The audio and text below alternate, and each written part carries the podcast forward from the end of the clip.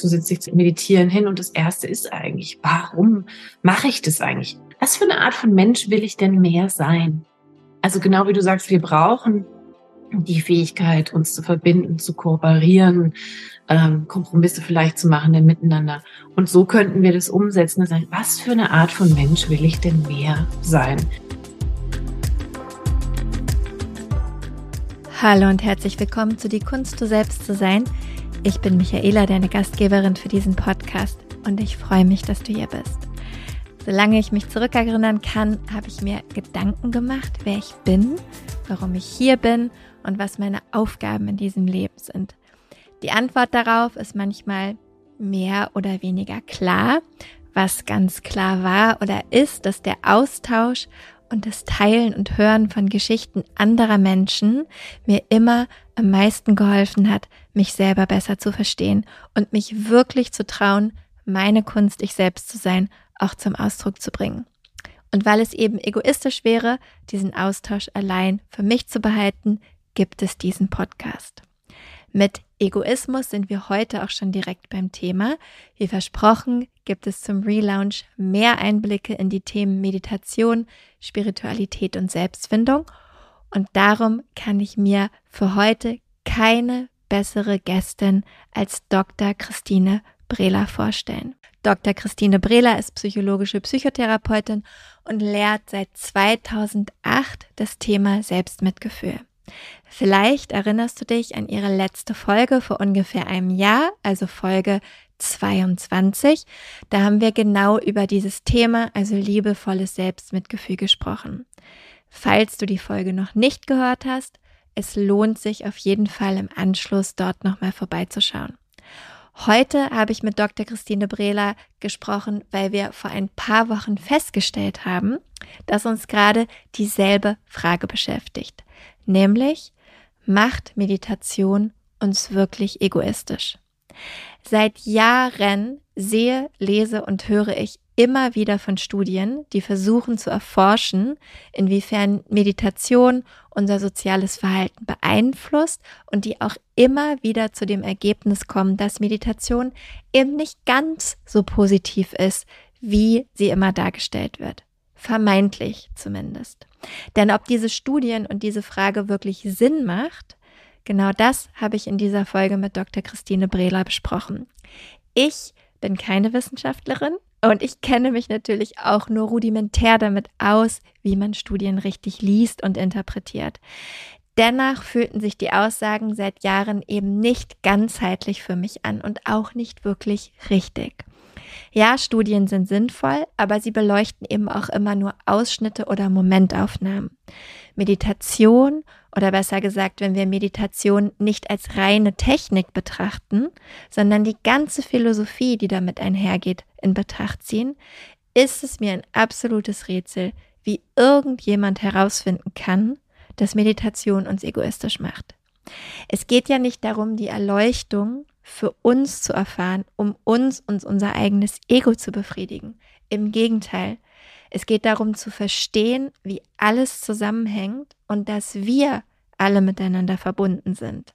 Und dass eben dieses Selbstmitgefühl, dieses liebevolle Selbstmitgefühl, mit dem Dr. Christine Brehler sich im Speziellen auseinandersetzt und unsere Herzqualitäten, die damit einhergehen, genau das ist, was wir laut Philosophie erfahren wollen, sollen und möchten. Bevor ich aber zu viel vorwegnehme, kann ich nur sagen, dass es super spannend war, sich mit Dr. Christine Brehler zu unterhalten und zu diesem Thema auszutauschen und ihre professionelle Sicht auf Studien und Studienlage zu bekommen. Das hat uns wirklich ein Stück weitergebracht und mir ganz viele Antworten gegeben und ich hoffe dir auch. Also, ob Meditation uns nun wirklich egoistisch macht, kannst du dir jetzt anhören. Und was du auch gerne noch machen kannst, ist diesen Podcast abonnieren, egal wo, mir ein paar Sterne und auch gerne eine kleine Rezension hinterlassen und am allerbesten diesen Podcast mit einer Person teilen, die ihn gerade hören sollte. Die Rezension natürlich gerne bei Apple Podcast hinterlassen, genau da kann man das machen. Und dieses Mal gibt es noch ein kleines Gewinnspiel unter den Rezensionen, die vom 15. Februar bis zum 22. Februar bei Apple eingegangen sind, verlose ich zwei Plätze in meinem nächsten Meditationskurs. Die GewinnerInnen gebe ich dann hier am 1. März bekannt und auch auf Social Media auf meinem Account at Michaela Auer.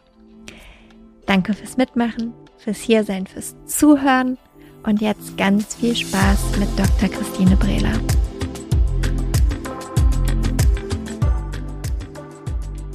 Freue mich auf unser Thema.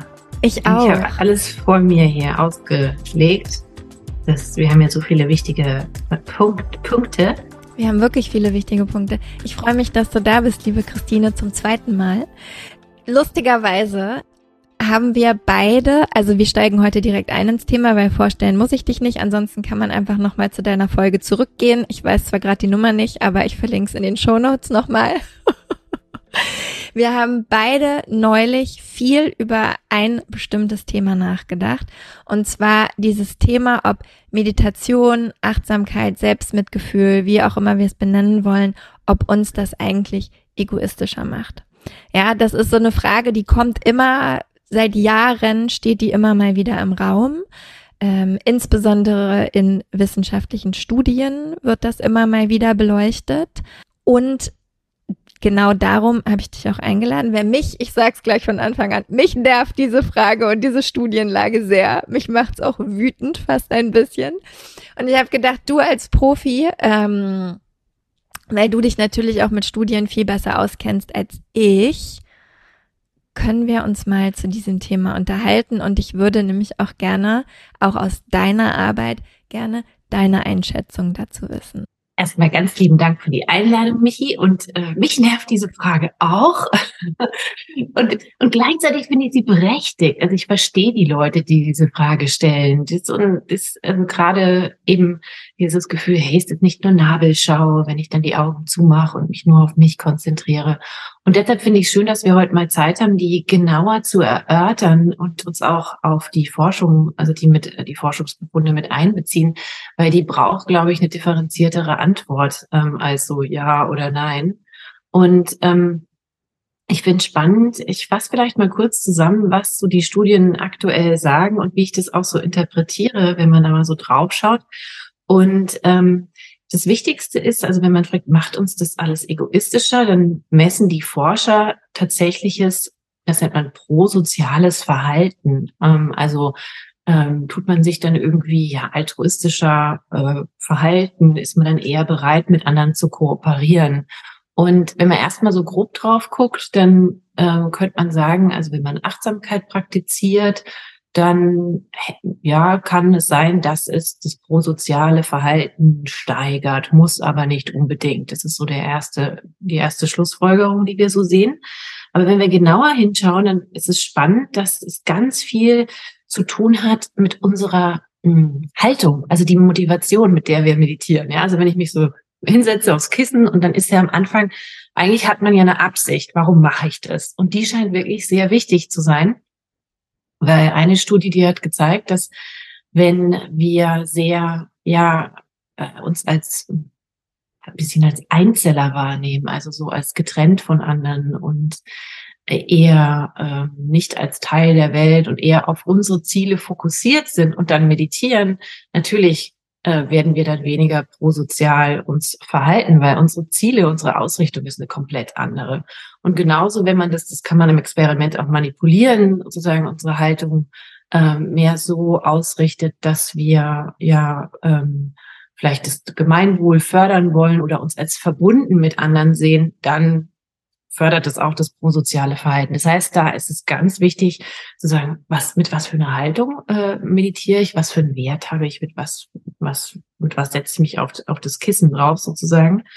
Und ähm, gleichzeitig ähm, hatten wir zwar uns auch schon drüber unterhalten, ist was, was ganz Spannendes, äh, spannende Studie, die du gefunden hast, die, die fand ich wirklich sehr interessant. Äh, du kannst da auch noch was zu sagen. Ich fasse ihn mal vielleicht kurz zusammen und äh, dann können wir uns das noch angucken. Und zwar ähm, hat eine, eine deutsche Studiengruppe, die haben äh, sich Yoga- und Meditationspraktizierende angeschaut und die verglichen mit einer Kontrollgruppe.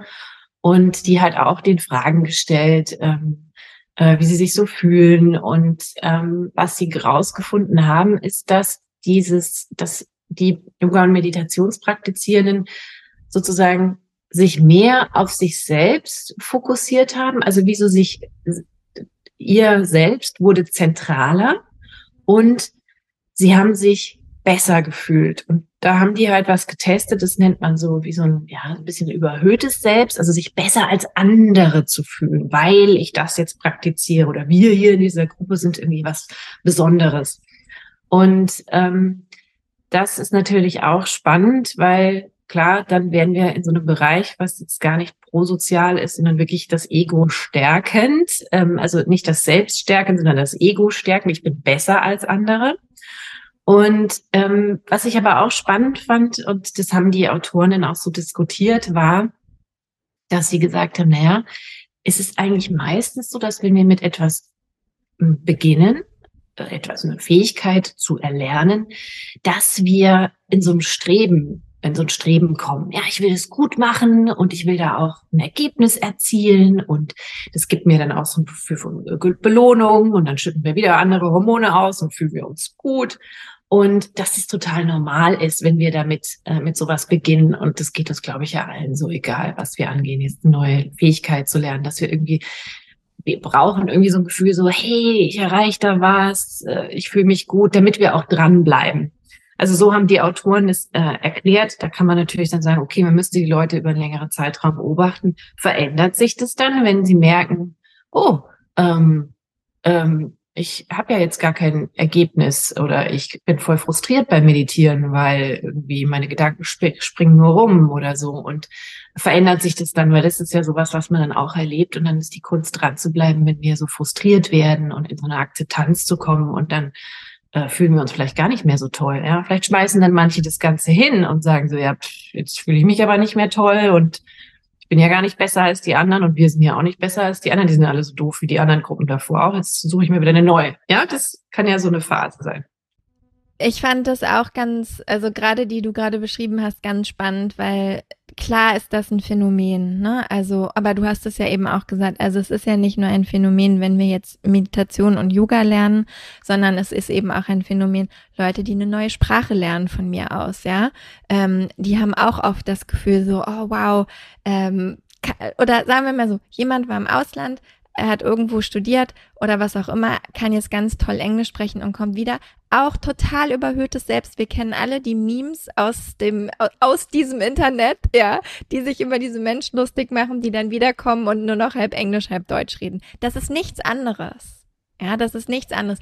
In der Meditation ich mag immer gerne das Wort nutzen, spirituelles Ego, ähm, was da durchkommt dann in diesen Momenten, weil natürlich wenn wir jetzt drauf gucken, sozusagen aus der philosophischen Sicht, ist ja, was wir in Yoga und Meditation erreichen wollen. Wir wollen ja eigentlich, also ganz hart gesagt, wollen wir unser Ego sozusagen loswerden über den Lauf unseres Lebens. Was natürlich jetzt für, sage ich mal, normalsterbliche Menschen, so wie dich, mich, die Menschen, die zuhören, ist ja nicht wirklich das Ziel.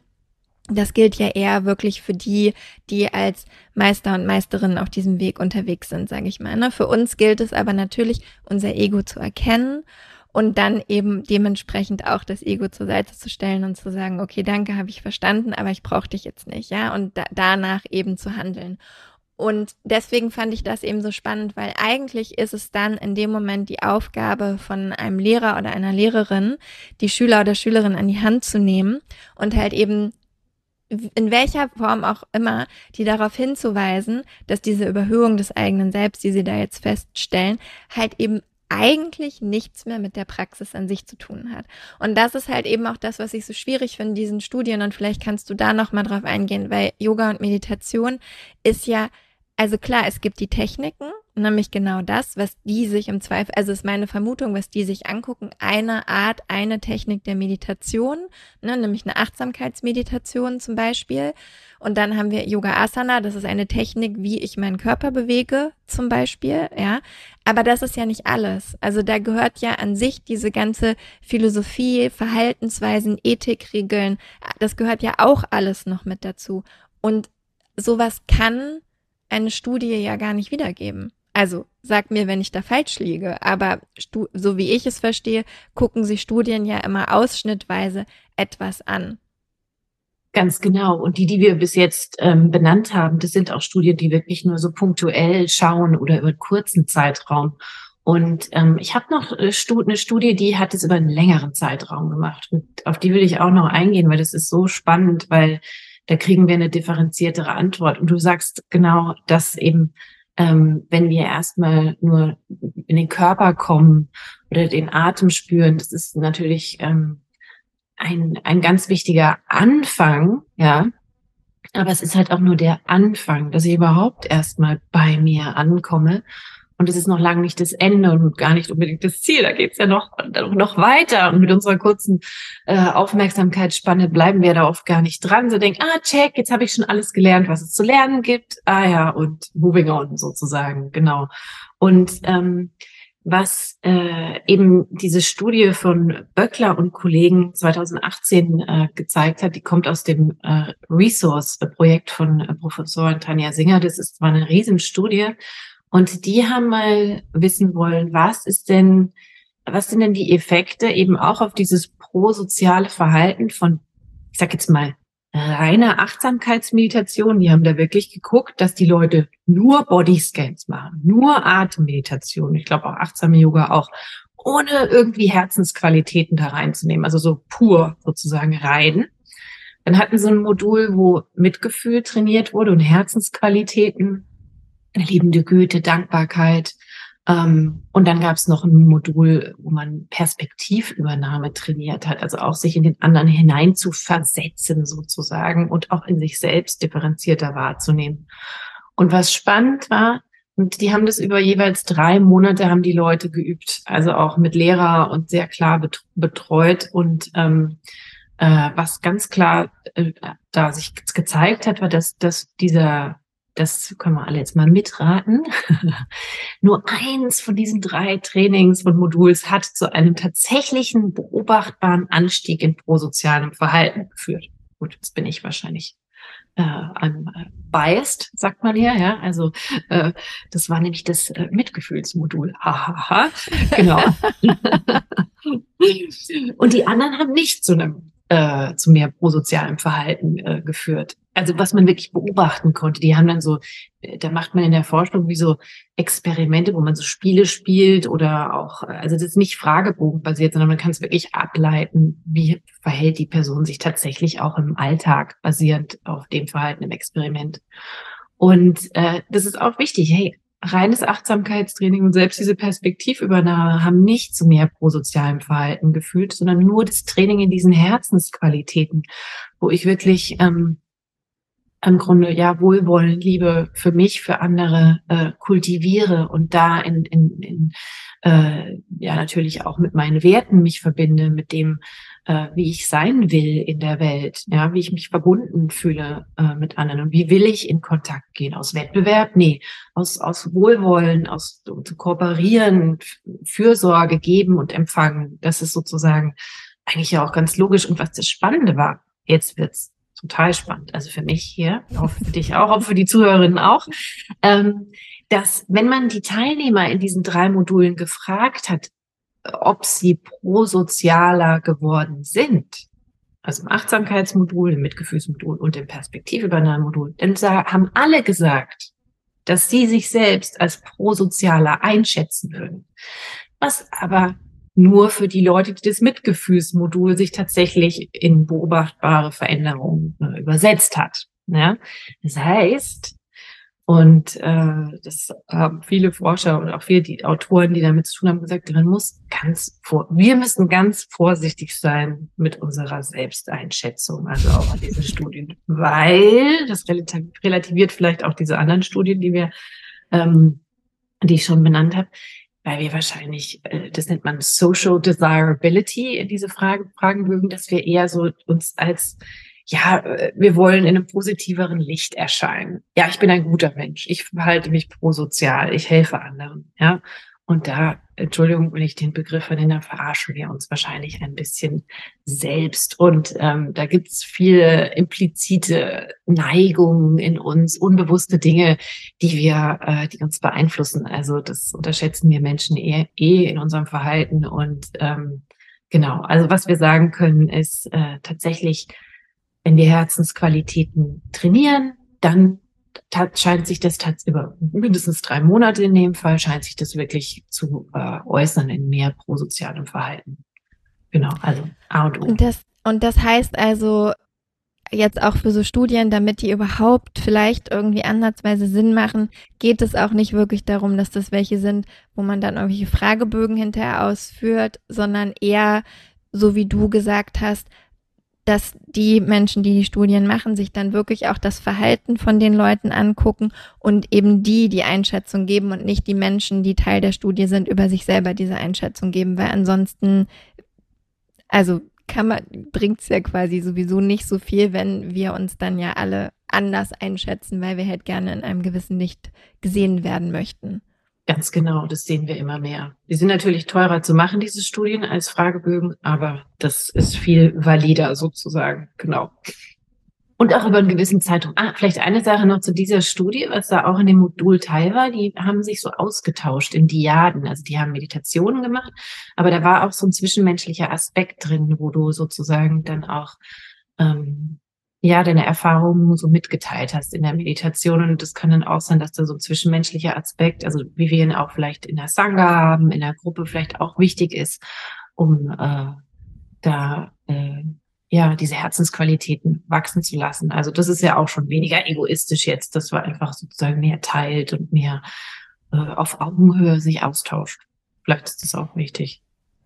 Ja, mit Sicherheit sogar. Ähm, mir fällt gerade ein oder auch auf, also das heißt ja eigentlich, dass wenn ich jetzt zuhöre oder wenn ich das vielleicht selber auch schon mal irgendwo gelesen habe und mich das irritiert hat, weil ich vielleicht auch selber meditiere, ja, und, ähm, und entweder jetzt mich gerade erwische und denke so, hm, ich denke eigentlich auch manchmal, dass ich besser bin als die anderen, eben weil ich es mache. Oder ich versuche vielleicht auch andere zu überzeugen, das auch zu tun, was ja generell auch schön ist. Aber wir wissen ja mit den Ratschlägen, wie es sich verhält. Im besten Fall gibt man die nur dann, wenn man danach gefragt wird, auch wenn das nicht immer so ganz leicht ist, spreche ich auch aus eigener Erfahrung. Ähm, darum mache ich ja auch diesen Podcast, da kann ich ungefragt Ratschläge geben oder Dinge in die Welt bringen. Und jeder, der sich anhört, Die macht es ja quasi freiwillig. Bist du nicht ja mit alleine? Würde ich mich da dazu zählen.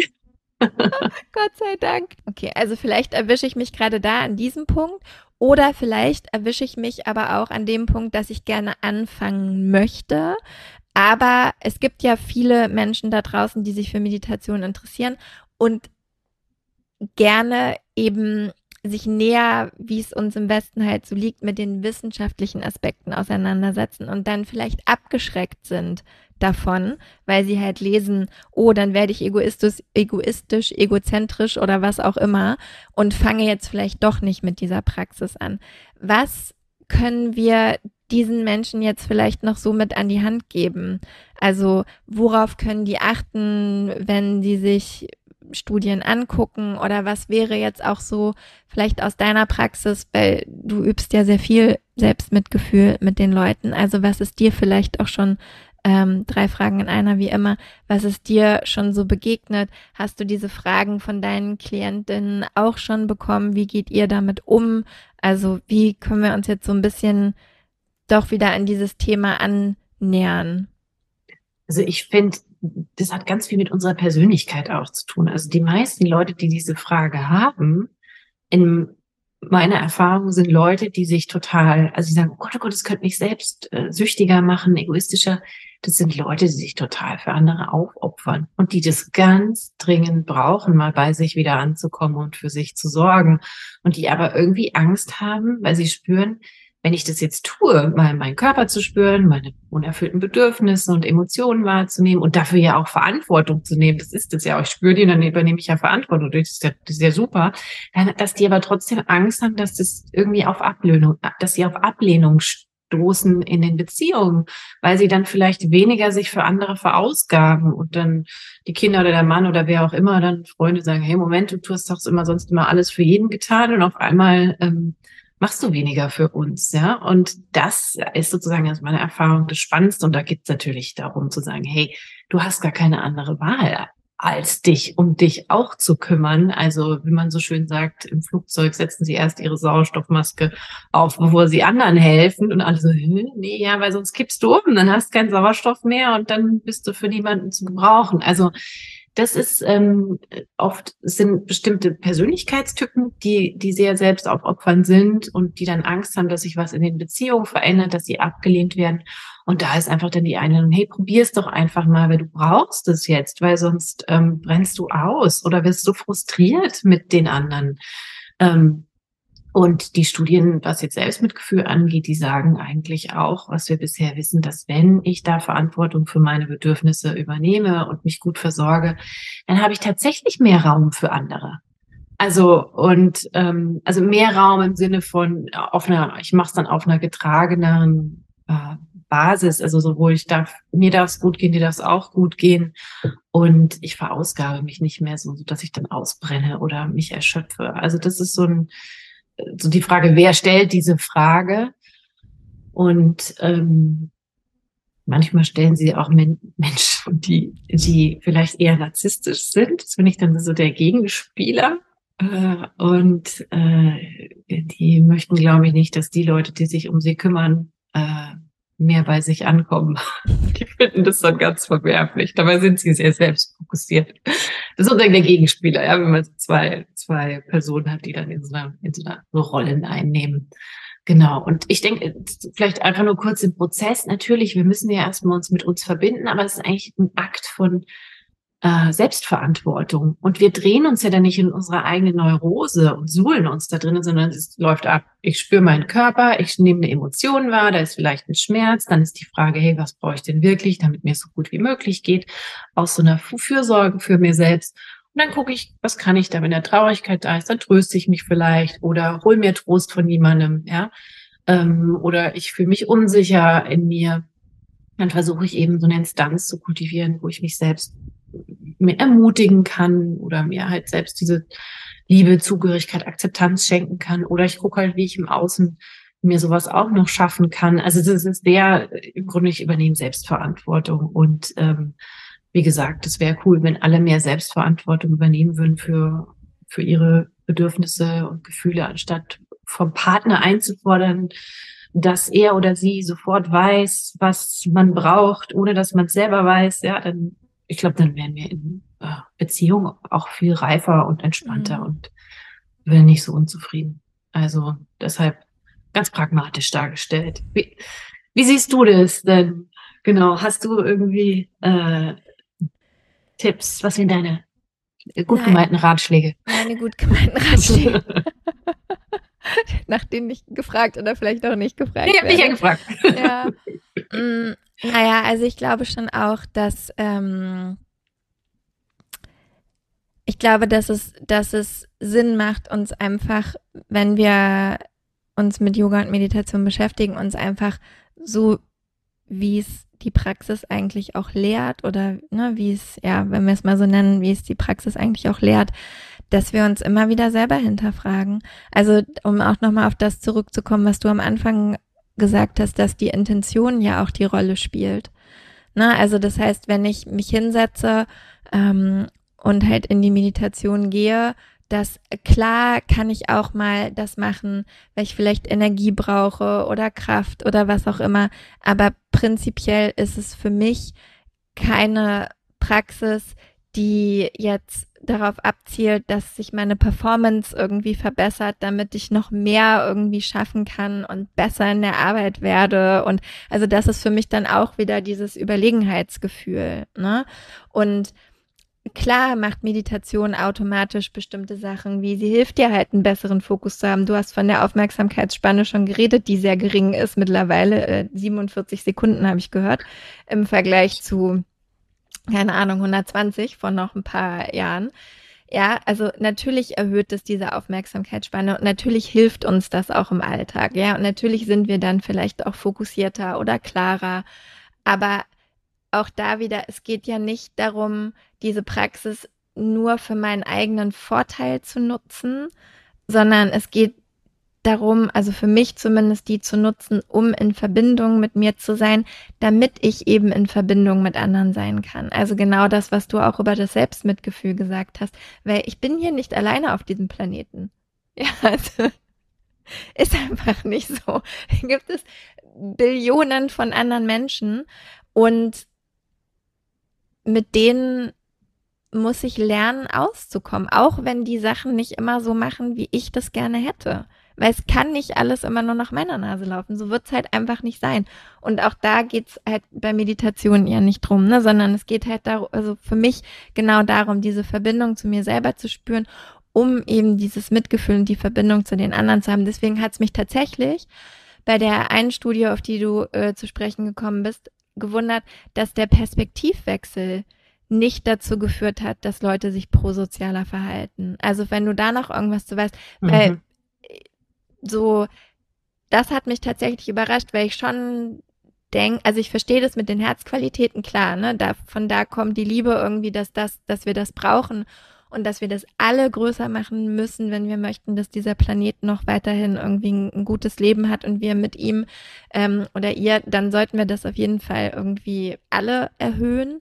Ähm, aber trotzdem hätte ich jetzt gedacht, dass es ja auch schon hilfreich ist, mal sich in andere Menschen hineinzuversetzen, um halt eben zu verstehen, ich kann die ihr Leben so gestalten lassen, wie die das möchten, auch wenn ich es gerne anders machen möchte. Es gibt halt Nuancen und das ist ja auch was, was gerade auch in Yoga, Meditation, in der ganzen Philosophie, wenn ich mehr da reingucke, mir bestimmte Wörter angucke, also kommt ja viel, also nicht alles, aber viel kommt ja aus dem Sanskrit und wo auch ein Wort nicht eine, sondern keine Ahnung, 20 oder 200 Bedeutungen hat. Ja, also alleine daran erkenne ich ja schon, wie nuanciert unser Leben ist. Und das ist das, was ich eigentlich gedacht hätte, was auch über so einen Perspektivwechsel passiert, dass ich in der Lage bin, dann besser diese Nuancen zu verstehen und eben einen Menschen etwas tun lassen zu können, auch wenn ich es vielleicht selber nicht so tun würde. Das ist eine spannende Frage, weil ähm, ich glaube, man kann es ganz einfach erklären. Also das ist so eine Erklärung, die, die, ähm, die also ich mache jetzt mal ein Beispiel, weil du kannst, es sind wie so Puzzleteile, also dieses Körperwahrnehmung, Emotionswahrnehmung, Konzentration, das ist der Achtsamkeitsfaktor, dann hast du den Herzfaktor, den Mitgefühls, Liebefaktor oder Fürsorge auch nennt man das, so basaler und dann diese Perspektivübernahme. Und das sind so drei, also Kompetenzbereiche, die wir trainieren können.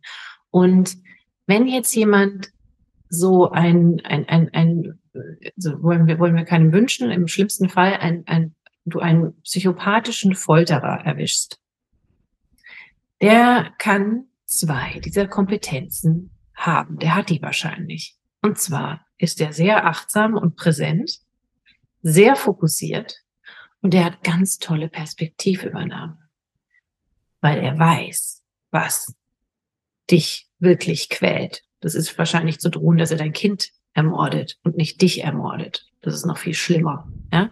Das heißt, diese Perspektivübernahme nutzt er, aber er nutzt sie halt nicht aus Mitgefühl, sondern aus Grausamkeit. Ja? Das heißt, die, man nennt es soziale Mentalität ist eine andere. Und das ist auch sozusagen diese Schlussfolgerung von den Forschern, die diese große Studie gemacht haben. Es geht immer wieder darum, welche, wenn das soziale Mentalität oder Motivation im weitesten Sinne, das ist ein ganzes psychophysiologisches System. Also wir haben eben Grausamkeit oder Dominanz und Unterwerfung. Wir haben Wettbewerb. Wir haben Kooperation wir haben äh, Sexualität, wir haben Fürsorge geben und empfangen. Und dieses Fürsorge geben und empfangen, es macht im Grunde so dieses, und Kooperation vielleicht auch, zu gewissen Weise, aber bei der Meditation eher Fürsorge geben, empfangen, macht das Herz auf, dass ich will, dass es dir gut geht, dass du willst, dass es mir gut geht, dass wir uns verbunden erleben und wissen, dass wir einander Geborgenheit schenken, Sicherheit, Trost und Unterstützung und, und, und all sowas. Und, ähm, und Ermutigung oder Schutz oder was es halt auch gerade braucht. Und ähm, das heißt, das, deshalb ist es so wichtig, dieses Motivationssystem des, äh, des, der Fürsorge und des Mitgefühls anzuswitchen, weil sonst hättest du so ein Phänomen zum Beispiel. Und ich glaube aus meiner persönlichen Erfahrung, ich habe da auch so ein paar Studien drüber zu gemacht, so mit Patientinnen äh, früher, dass sozusagen das ganz wichtig ist, dass man das so früh wie möglich auch answitcht, diese Mentalität. Das ist genau wie du sagst, du sitzt dich zum Meditieren hin und das erste ist eigentlich, warum mache ich das eigentlich? Wer, was für eine Art von Mensch will ich denn mehr sein? Also genau wie du sagst, wir brauchen die Fähigkeit, uns zu verbinden, zu kooperieren, ähm, Kompromisse vielleicht zu machen denn miteinander. Und so könnten wir das umsetzen und sagen, was für eine Art von Mensch will ich denn mehr sein? Will ich mehr der kompetitive, wettbewerbsorientierte Mensch sein, der aber dann auch getrennt von anderen ist? Weil diese psychophysiologische, dieser Zustand ist einer von getrennt sein und von getrieben sein. Ja? Und, oder will ich einer sein, der eben Fürsorge gibt, empfängt, äh, kooperieren kann. Und deshalb ist es wahrscheinlich ganz gut, dass wir das an den Anfang stellen.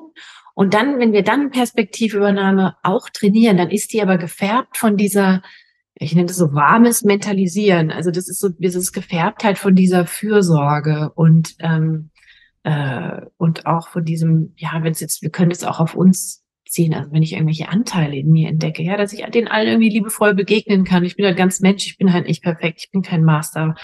Und äh, aber ich kann genau mit dem Ego-Anteil, der vielleicht auch arrogant ist oder besser sein will, auch liebevoll umgehen. Und genau wie du es gesagt hast.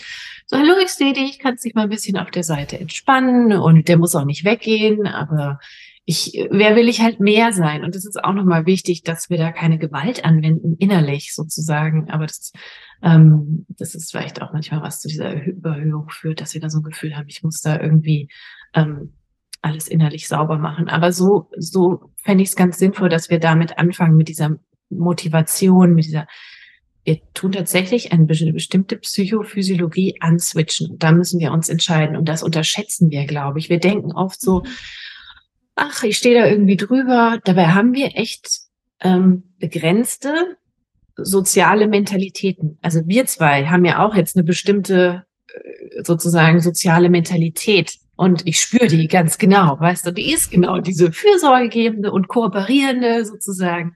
Und die färbt es jetzt. Wir sind nicht im Wettbewerb und wir wollen nicht, machen nicht Dominanzunterwerfung, obwohl ich schon den Dialog dominiere gerade, aber Scherz.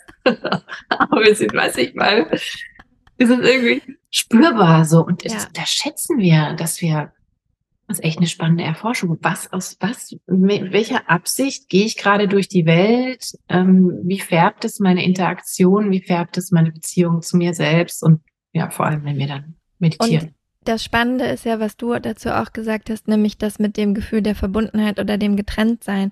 Weil auch da wieder, ne, philosophisch gesehen, genau darum geht es ja. Also zumindest jetzt in den dualistischen Philosophien. Ne? Es gibt ja auch ähm, im Advaita Vedanta, die sind, die machen ja Non-Dualismus, also da ist sowieso alles eins, aber das finde ich immer wahnsinnig kompliziert.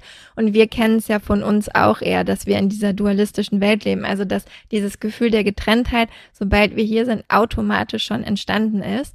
Und der Grund, warum sich Menschen oft so zu Hause fühlen, wenn sie dann in die Meditation gehen, ist halt, weil da wieder dieses Gefühl der Verbundenheit da ist und weil wir da halt dann eben doch merken, auch wenn wir es oft nicht in Worte fassen können oder jeder es eben auch anders in Worte fasst, da sind wir wieder bei Nuancen und Ausprägungen, dieses Gefühl eben doch mit allem eins zu sein, weil wir halt alle, sage ich mal, aus einer Energie, aus einer Quelle, wie auch immer du es nennen willst, hierher kommen also diese Anteile in uns tragen und dahin auch wieder zurückgehen. Natürlich spüren wir dann diese Verbundenheit, wenn wir in die Meditation gehen. Und das ist aber genau das, wo Menschen eben ihren Finger so schwer drauflegen können und deswegen auch die Worte fehlen. Ja, und wir aber generell immer diesen Kampf haben, so eigentlich fühle ich mich getrennt von allem, aber ich möchte mich gerne verbunden fühlen und die ganze Zeit so in diesem Hin und Her irgendwie sind, ne, was wir sozusagen unser Leben lang irgendwie mit uns rumtragen. Aber wenn wir halt Praktiken finden und das muss ja nicht nur Meditation sein, ne? Es natürlich gibt natürlich auch noch andere Sachen, die man machen kann, aber es ist natürlich eine sehr gute, sage ich mal, in der wir halt diese Verbundenheit auch wieder spüren können. Ne? Und, ähm, und das ist dann auch das, was im besten Fall also das ist dann quasi noch ein, ein zweiter Weg, der mir halt auffällt, warum es halt eben auch Sinn macht, dass wenn wir meditieren, wir uns eben nicht nur mit der Technik an sich auseinandersetzen, sondern eben auch gucken, dass wir Personen, Menschen finden, die uns einen ganzheitlichen Blick darauf geben können, was wir da tun. Weil, wie gesagt, haben wir jetzt, haben die Studien gezeigt, haben wir auch schon gesagt, es ist ja mehr als einfach nur, ich setze mich hin und beobachte meinen Atem, wenn wir jetzt von, oder mache eine Meta-Meditation oder so. Also das ist alles gut. Aber es ist ja nur ein, ein Bruchteil von dem, worum es eigentlich geht. Also wir brauchen ja diese Lehrer, Lehrerinnen, Meister, Meisterin, wie auch immer wir sie nennen wollen, diese Menschen, die sich einfach auskennen und uns das Gesamtbild dessen geben, ne, die uns halt mitnehmen, die uns erklären, wo bestimmte Sachen herkommen, ähm, wie bestimmte Energien zusammengehören, ähm, woher dieses Gefühl der Getrenntheit kommt, ja, also was das braucht ja alles, wie wir uns verhalten wollen, ne? uns selber gegenüber. Hast du jetzt auch schon ganz oft drüber gesprochen, wie wir uns verhalten wollen anderen Menschen gegenüber. Und das ist halt das, was ich glaube, was einfach auch zu kurz kommt, ne? weil es wird immer nur über die Technik geredet, aber nicht über alles, was zu dieser Technik sozusagen dazugehört. Weil wenn wir jetzt Yoga und Meditation als eins nehmen, ist Yoga eine Art und Weise zu leben, ja, eine Lebenseinstellung. Und Lebenseinstellung ist nicht nur, ich setze mich jeden Morgen hin und mache die Augen zu oder machen Vinyasa Flow. Ja, das, das ist, das ist eine, das ist eine mentale Übung, also Gymnastik für mein Gehirn und Gymnastik für meinen Körper. Ja, und das ist auch super. Mhm. Also, so, das hilft uns ja auch, so wie du gesagt hast, wieder im Körper zu landen und da anzukommen.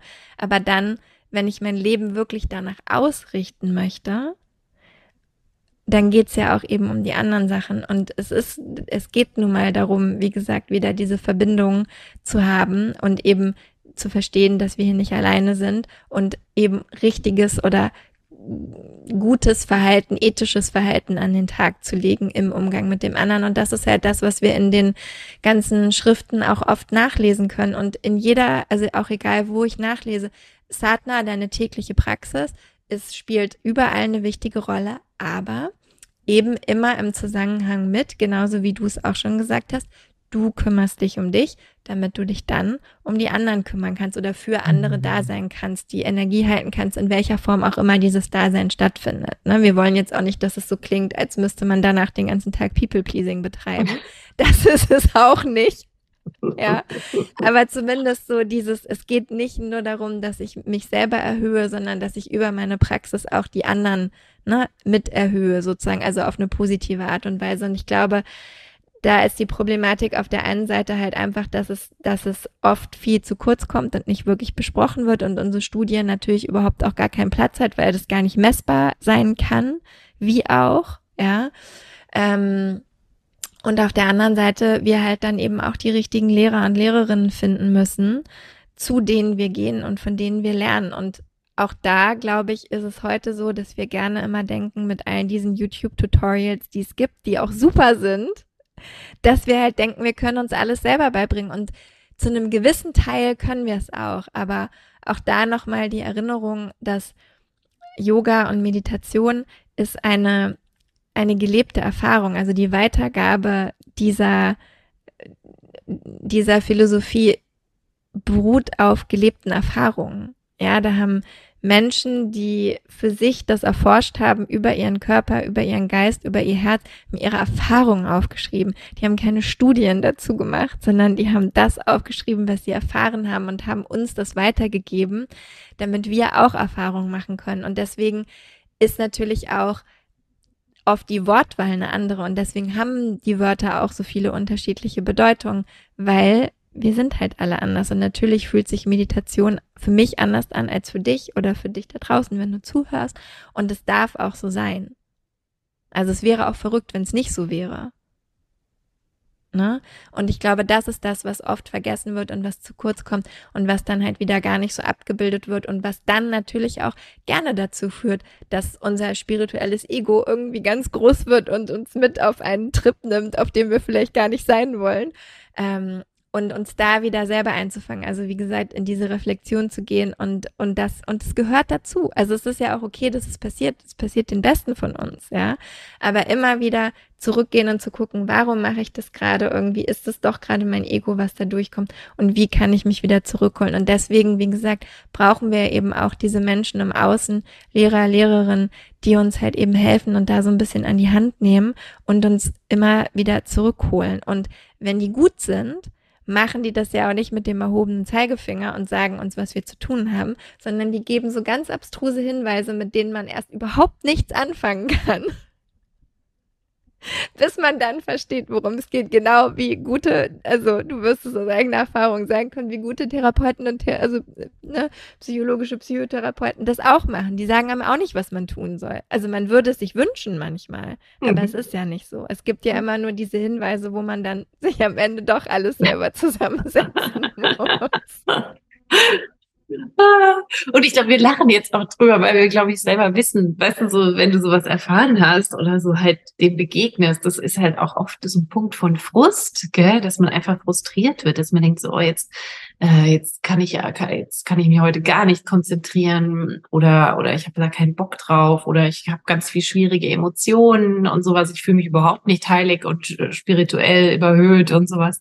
Und dass wir da eben lachen können, weil ich glaube, das ist so schön, wie du es gesagt hast, also dass, dass es darum geht, eben so eine also nicht Mac Mindfulness zu machen, mit Stress reduzieren und dann ist abgehakt, sondern wirklich diese Ethik zu sehen, ähm, dass wir, dass wir eben in dieser Verbundenheit sind, Teil von allem und ähm, das eigentlich stärken wollen.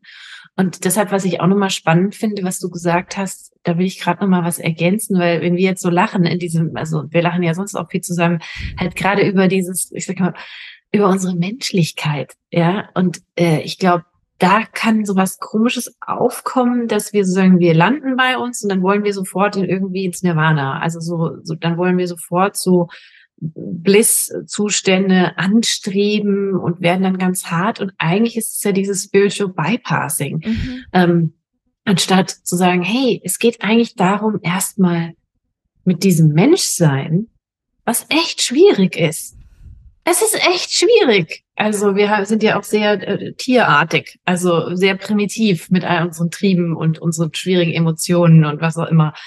Ähm, mit dem irgendwie Freundschaft zu schließen. Und da, da finde ich das nämlich auch so wichtig, da äh, zu sagen, hey, es geht nicht darum, dass ich dann auf einmal entweder das Ganze hinschmeiße, wenn, wenn schwierige Emotionen auftauchen, ähm, oder mir nicht mehr dieses, dieses gute Gefühl gibt, dass ich irgendwie toll bin oder so, äh, sondern echt zu sagen, da fängt die Arbeit an eigentlich, um eben, genau wie du es gesagt hast, also in diesem dualen, in diesem Hier und Jetzt, so, äh, damit zu sein. Und das ist toll. Also da persönlich finde ich ja diese Herzensqualitäten überlebensnotwendig. Also für mich selber. Ich brauche die, damit ich mit meiner Scham, mit meiner Wut, mit meiner Angst ähm, äh, umgehen kann, die halten kann, die auch verwandeln kann und ähm, irgendwann schämt man sich auch weniger dafür. Äh, ich weiß noch, äh, vielleicht ganz, ganz am Anfang, da habe ich auch das Gefühl gehabt, ich muss irgendwie meinen inneren Raum sauber halten, weißt du, so klinisch desinfizieren, da darf gar nichts reinkommen. Kennst du vielleicht von Anfang an und viele, die zuhören, auch dieses oh, ein Gedanke, eliminieren, äh, so weg, weg. Anstatt, und das, da wird ja so eine subtile Aggression, die sich da aufbaut. Ich nenne es so ein klinisches Desinfizieren. Und irgendwann, wenn man diesen Raum besser halten kann in sich, und dann, dann kann man halt sagen, oh, guck mal, da kommt eine mörderische Lust auf. Ja, äh, oder sowas. Ja, und dann kann ich sie achtsam wahrnehmen und sagen, was willst du mir denn sagen? Ja, ich, du hast noch ganz viel Wut und auf Zorn auf den und den, der dir irgendwas kann. Ja, stimmt. Ist ja auch so. Ja, da kann ich in so einen Dialog gehen und schäme mich nicht dafür und kann gucken, hey, hey, was willst du mir denn sagen? Was, was, was ich da noch zu integrieren habe? Sag, ja, halt besser für deine Grenzen äh, einzustehen. Und so, ah, Dankeschön, da kann ich das in meinen Wise Mind irgendwie einsacken lassen. Also hier auf körperlicher Ebene. Und dann, dann geht das Gefühl ja auch wieder. Das ist ja wie ein Schatz drin, den ich quasi bergen kann. Das ist kein Dreck, sondern in dem Dreck ist ja ein Diamant vielleicht, wenn ich ihn den mhm. bergen will oder integrieren will. Und es hilft mir wahnsinnig in diesem dualen, äh, schwierigen äh, menschlichen Dasein, ähm, ethischer zu sein, aber nicht aus so einem moralisierenden Zeigefinger, genau wie du es gesagt hast, irgendwie so von oben runter, so man hat so, man hat so zu sein, sondern echt so aus, aus dem Herzen heraus, aus, auch aus diesen Werten heraus, dass das wirklich von innen wächst, sondern ist das ja auch ganz natürlich und wir kriegen das auch nicht immer hin und dann können wir vergebungsvoll miteinander sein und dann und können mal drüber nach, lachen. Also das, weil ja. Das, ne, wenn man diese ganzen Eigenschaften kultiviert, dann ist das ja auch einfacher, weil dann kommen halt diese Gedanken oder diese Scham, von der du sprichst oder so. Und irgendwann kann man wirklich, also für mich hat es ganz viel zu tun, in so einer Neugier zu bleiben, einfach und so einen positiven Gleichmut zu entwickeln, ne? Mhm. wenn die Sachen dann halt eben aufkommen. Und wie du sagst, das halt mit sich selber aushalten zu können und dann im besten Fall auch mal drüber zu lachen. Und dann kommt die Scham halt auf und man denkt sich so, du schon wieder, das gibt's doch nicht, ja. Also ich dachte, wir hatten es jetzt mal, wir beide miteinander und jetzt bist du schon wieder da, ja. So, weil genau das ist, wir sind halt hier irgendwie und die menschliche Existenz ist nicht immer so ganz easy, auch wenn das Internet uns das gerne irgendwie glauben machen möchte. Ähm, und es soll jetzt in diesem Gespräch auch nicht so sein, dass das alles wahnsinnig schwer ist und man den ganzen Tag da irgendwie sitzt und sich mit diesen Dingen beschäftigt. Überhaupt nicht, ja.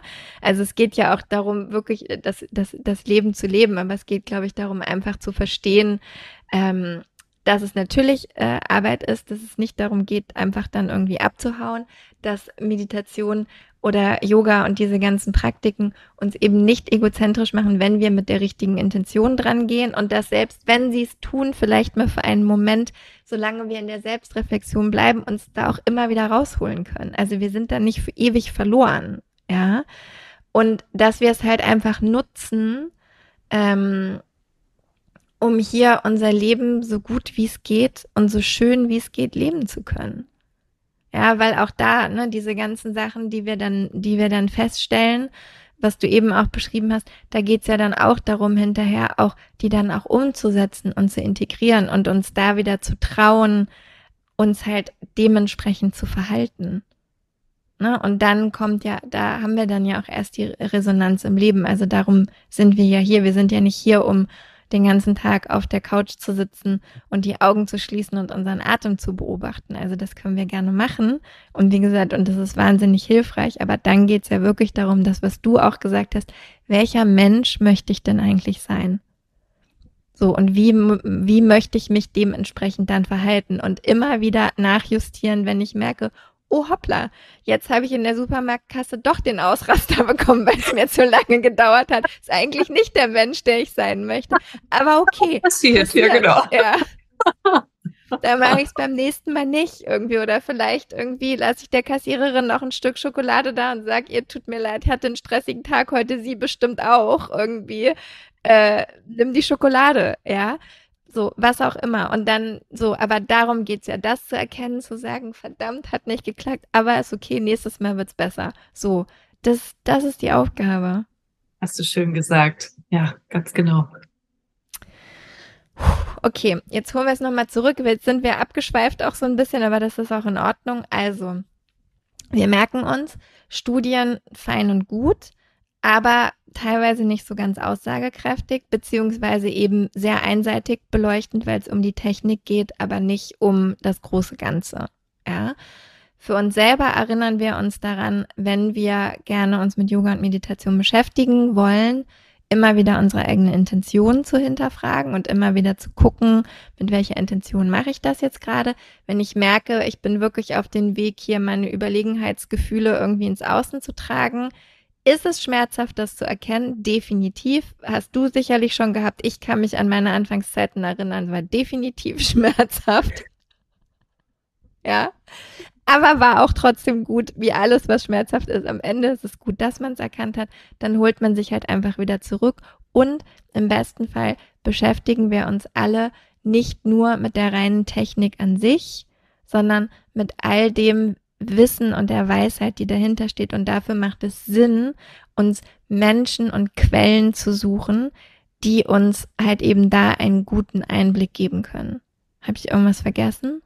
Vielleicht nur noch ergänzend, dann hol dir Vorbilder von Lehrern, die diese Menschlichkeit und diese Herzenswärme und Weisheit und dieses darüber lachen können, diesen Gleichmut verkörpern, dass die nicht irgendwie überhöhten Lehrer sind, die so ein, dieses strenge Ideal dann äh, verkörpern, sondern dass dieses Menschsein.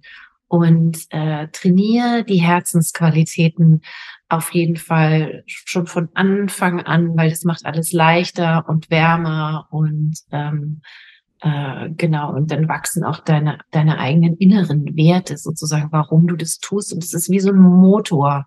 Wenn viele sagen, oh, das ist so anstrengend. Das ist so, warum mache ich das immer, wenn ich diesen Wert habe? Hey, weil ich will irgendwie halt mich verbundener fühlen mit der Welt und fürsorglich mit mir und anderen sein. Dann, dann ist es, das brennt wie so ein Feuerchen, was einem so Energie gibt. Und ähm, auch wenn man dann mal ein paar Tage nicht meditiert, da kommt auch nicht der moralische Zeigefinger innerlich, sondern einfach nur so, hey, stimmt, es war mir voll wichtig. Und dann rum, rum, dann geht der Motor wieder an von innen heraus. Und was natürlich voll schön ist, wenn du dann noch die Möglichkeit hast, wirklich Gleichgesinnte, so ein Soul Tribe zu finden, auch von ein paar Leuten, die diese Werte teilen, weil es ist echt schwierig, das alleine aufrecht zu erhalten in einer Welt, die halt von Wettbewerb Dominanz und Unterwerfung bestimmt ist. Ja, also das macht es einfach leichter. Ein, zwei, drei Leute, wo du dich mal austauschen kannst darüber. Und es ist auch so ein bisschen so ein Korrektiv. Also jetzt im Sinne von, ähm, nicht jetzt, dass da einer sagt, du machst dies und das und das machst du nicht richtig, ist nicht so wieder so moralisieren, sondern einfach so diese Menschlichkeit halt auch zu teilen, so. Äh, wir zwei machen das auf jeden Fall über unsere Scham- und Wutthemen, nicht wahr? ähm, definitiv. Definitiv. Und das brauchen wir so, weil das gemeinsame Menschsein, das musst du halt echt auch, also unser Geist, der sagt halt oft so, nee, ich bin total damit alleine. Nur ich bin so dumm und nur ich schäme mich oder nur ich krieg das nicht hin und und oder oder ich muss äh, das ich muss mich als perfekt darstellen und das müssen wir echt von anderen erleben und hören. Du auch, du auch, ich auch, ja, damit wir uns sicher fühlen. Deshalb hol dir auf jeden Fall so ein paar Gleichgesinnte, wo du dich darüber auch austauschen kannst. Das ist ganz, ganz, ganz wichtig. Absolut. Vielen Dank, dass wir uns ausgetauscht haben heute Danke dir, Thema. Michi. Es war mir wie immer ein großes Vergnügen. Ähm, ich bin mir sicher, du kommst noch mal wieder in Zukunft, weil es gibt noch zig andere Themen, zu denen wir uns austauschen möchten. Äh, deswegen noch also wer gerne mehr über Dr. Christine Brehler wissen möchte, ich verlinke alles, was wichtig ist und wo du sie finden kannst, in den Show Notes. Wenn du noch Wünsche hast für Themen, dann schick uns die auch gerne. Und ansonsten vielen Dank. Es war mir ein großes Vergnügen. Ganz lieben Dank an dich. War mir auch ein Vergnügen. Und ich würde sagen, bis zur nächsten Folge. bis dahin. Tschüss. Vielen, vielen Dank, liebe Christine. Es war mir wie immer ein großes Vergnügen, mit dir zu sprechen und diese Frage, ob Meditation uns wirklich egoistisch macht, etwas näher zu beleuchten. Wenn du gerne mehr über Christine wissen möchtest, dann schau in den Show Notes vorbei. Dort findest du alle Links zu ihr, zu ihrer Website, zu ihren Kursen, zu allem, was du über Dr. Christine Brehler wissen solltest. Danke, dass du hier warst und zugehört hast. Nächste Woche dann eine neue Folge ich freue mich drauf. Bis in einer Woche.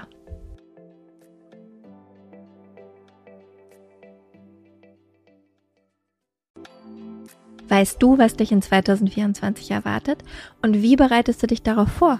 Oder lässt du einfach alles auf dich zukommen?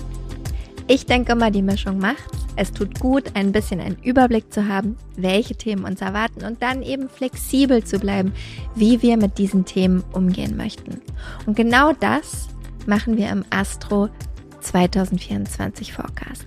Am 28.12.2023 gebe ich gemeinsam mit meiner liebsten Freundin und Astrologin Nicole Marie einen Workshop, der dir eben einen energetischen Ausblick auf 2024 gibt.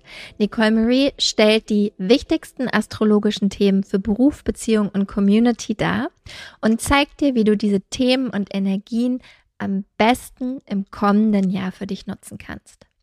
Gemeinsam machen wir dann Kundalini Yoga und Meditation, um diese Themen zu integrieren und du bekommst von mir dein ganz persönliches 40 Tage Satna, also deine Meditationspraxis, mit der du ins neue Jahr starten kannst. Der Workshop findet live auf Zoom statt, wie gesagt, am 28.12.2023 von 19 bis 21 Uhr. Und ja, keine Sorge, es gibt eine Aufzeichnung. Also falls du nicht live dabei sein kannst, Gar kein Problem, dann kannst du die Aufzeichnung im Anschluss schauen. Die einzige Sache, die es zu beachten gilt, Nicole Marie spricht nur Englisch und daher findet auch der Workshop auf Englisch statt. Alle Infos und die Anmeldung findest du unter michaelaaue.com slash 2024 michaelaaue.com slash 2024. Wir freuen uns auf dich.